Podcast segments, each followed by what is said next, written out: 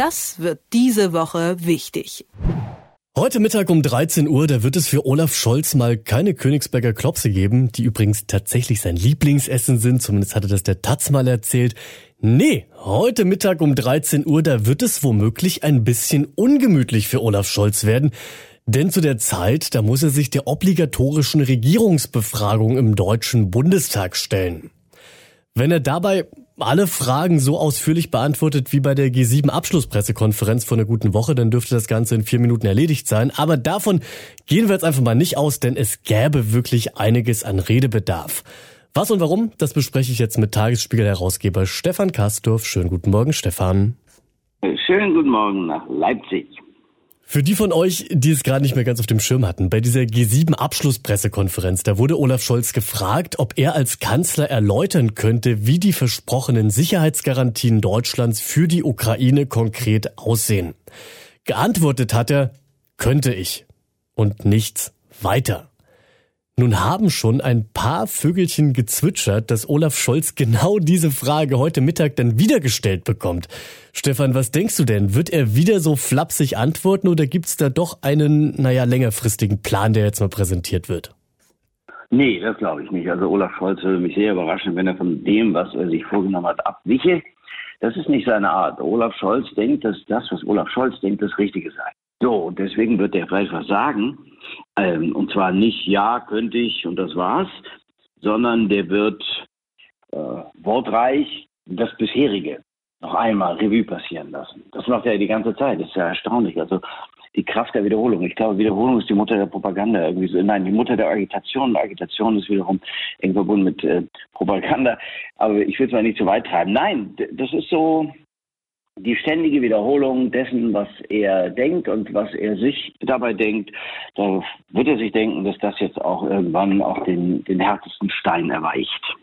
Insofern, nö, sie hat gesagt, nö, ähm, wird er jetzt nicht ganz so flapsig sein, aber er wird wieder bekanntermaßen was sagen, ohne was zu sagen. Was er bisher wiederum schon relativ oft gesagt hat, ist, dass die Ukraine, das war ja gerade das Thema, bei dem wir gewesen sind, um das es auch bei dieser Abschlusspressekonferenz ging, dass die Ukraine einen langfristigen Plan braucht, eine Art Marshallplan. Ob das jetzt ein angemessener Vergleich ist, darüber haben andere schon ausreichend diskutiert, das wollen wir jetzt an dieser Stelle mal nicht machen. Aber der Bundeskanzler fordert einen langfristigen Plan für ein anderes Land, aber mal ganz spitz gefragt, gibt es so einen langfristigen Plan denn aktuell überhaupt für das eigene Land, für Deutschland? Wie macht er da den Anschein?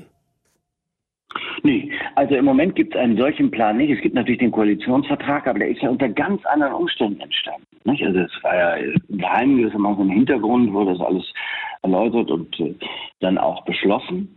Und was wir ja auch schon gemeinsam beklagt haben, es war ganz gut, so ein bisschen Transparenz gehabt zu haben. Egal, tun wir es jetzt zur Seite. Inzwischen ist eine ganz andere Lage eingestanden. Deutschland ist nicht Kriegsteilnehmer, aber naja, natürlich kriegsabhängiger geworden. Und äh, was in der Ukraine geschieht, das verändert natürlich auch alle Parameter in Deutschland selber das, was wir gesichert glaubt, nämlich die Energieversorgung und die Preise und die Inflation und all das ist ja jetzt alles aus den Fugen geraten.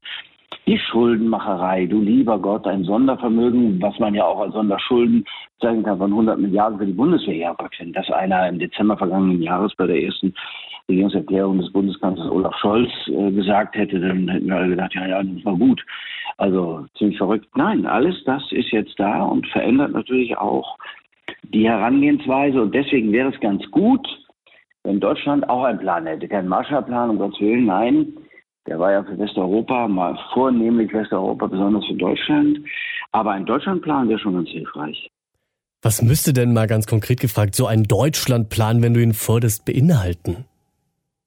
Also Krisenmanagement und dann zugleich langfristige Perspektiven. Es geht ja schon darum, dass die Welt sich leider unter anderen Umständen, aber die dreht sich weiter. Und da müssen wir Politik fürs nächste Jahrzehnt machen. Und das ist manchmal so, dass es nicht heute gemacht und heute gesagt und morgen gemacht ist. Wir denken immer, wenn eine Entscheidung gefallen ist, dann ist sie auch gleich zu konsumieren. So ist es nicht. Also globaler Klimaschutz zum Beispiel. Wie soll das wirklich gehen? Welche Technologie ist da nötig? Kann sie nicht vielleicht aus Deutschland kommen? Energie- und Rohstoffeffizienz, wie geht das im Detail und wie können wir das schaffen? Und zwar auf die Jahre hinweg. Dann, wie kann Deutschland Deutschland mit seinen technologischen Voraussetzungen, seinen klugen Industrien, Ausrüster der Welt mit neuen Produkten werden, die die Umwelt schützen und Ressourcen schonen. All sowas muss angelegt werden. Also auch was für den Mittelstand. Der Mittelstand ist das Rückgrat der bundesdeutschen Wirtschaft und damit unseres Aufschwungs, damit unseres Seins als, sagen wir mal, Wirtschaftsnation. Ja, mehr als 90 Prozent. Alles Mittelstand, kleine und große. Gut, gilt auch, sagen wir, so Unternehmen, die ach, ich sag's mal nicht, aber Mittelstand kann auch 3000 äh, Mitarbeiter umfassen, aber eben auch drei. So, und dafür muss man was machen. Wo kann man das machen? Wie kann man Belegschaften erhalten, die Produktionsbasis in Deutschland stärken? Wie kann man Kredit, eine Kreditklemme für die Unternehmen verhindern? Also wie können junge, jüngere Unternehmen, kleinere, schneller an Kredite kommen, sodass sie überleben oder sogar expandieren können? Lauter solche Sachen. Wie schaffen wir neue Jobs? Ganz wichtig. Und zwar nachhaltig im Gesundheitssektor zum Beispiel. Also da gibt es richtig viel zu tun und bei der Gleichberechtigung, das will ich nicht verhindern, da sind wir auch nun wirklich immer noch nicht weiter. Und da könnte es jetzt auch mal vorangehen. Und das alles zusammengepackt, zusammengefasst, neben, der Krisen, neben dem Krisenmanagement einen langfristigen Plan. Das würde mir gefallen. Da bist du bei einem Punkt. Du hast ja zu diesem Deutschlandplan, der, wenn alles reingeschrieben wird, was du jetzt gerade schon gefordert hast, bestimmt ein Telefonbuch lang wäre, auch schon einen Kommentar geschrieben. Und wie sich das gehört, gibt es natürlich zu deinem Kommentar wiederum auch einige Kommentare bei euch auf der Website. Und wenn man sich die mal anschaut, dann steckt in denen eigentlich ein Konsens. Nämlich, dass diese ganze Vorstellung doch eher nur eine unrealistische Träumerei sei, da die Probleme im Hier und Jetzt eben aktuell so unendlich groß seien, dass ja gar nicht so richtig in die Zukunft geplant werden kann.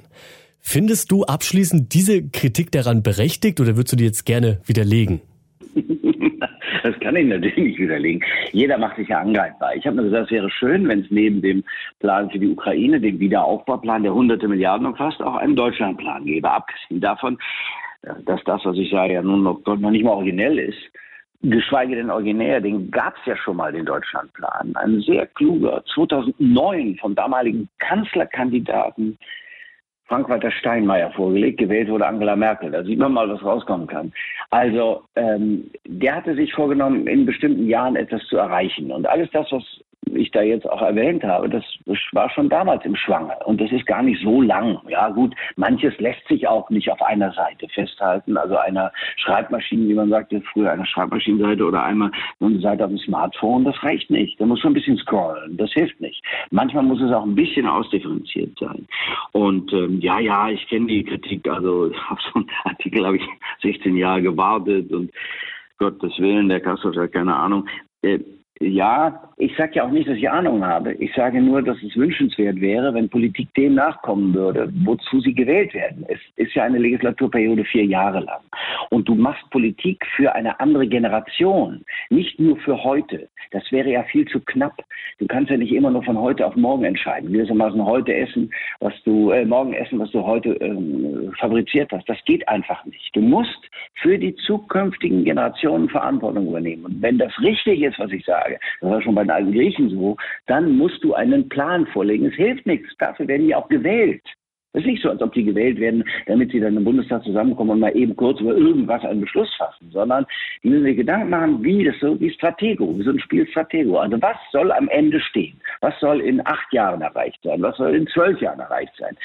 Dass das dann immer noch von der Wirklichkeit über den Haufen geworfen werden kann, ja, das sehen wir gerade. Und trotzdem muss der einen Plan machen. Also ich sage, ach Gott, hat sowieso alles keinen Sinn. Es ist nicht von der Hand in den Mund. So funktioniert auch Wirtschaft nicht. Das merken wir ja an allen Ecken und Enden. Guck dir die Bundeswehr an, wie die ausgerüstet und ausgestattet ist, weil eben strategische Planung so schwierig ist. Kann ich denen aber nicht erlassen. Dafür haben wir sie gewählt. Also, Tagesspielherausgeber Stefan Kastorf fordert eine langfristigere Planung, gerade fast schon eine Brandrede entgegen den Kritikerinnen und Kritikern. Stefan, das war mir immer eine Freude. Ich danke dir. Ja, ich danke dir auch. Das wird diese Woche wichtig.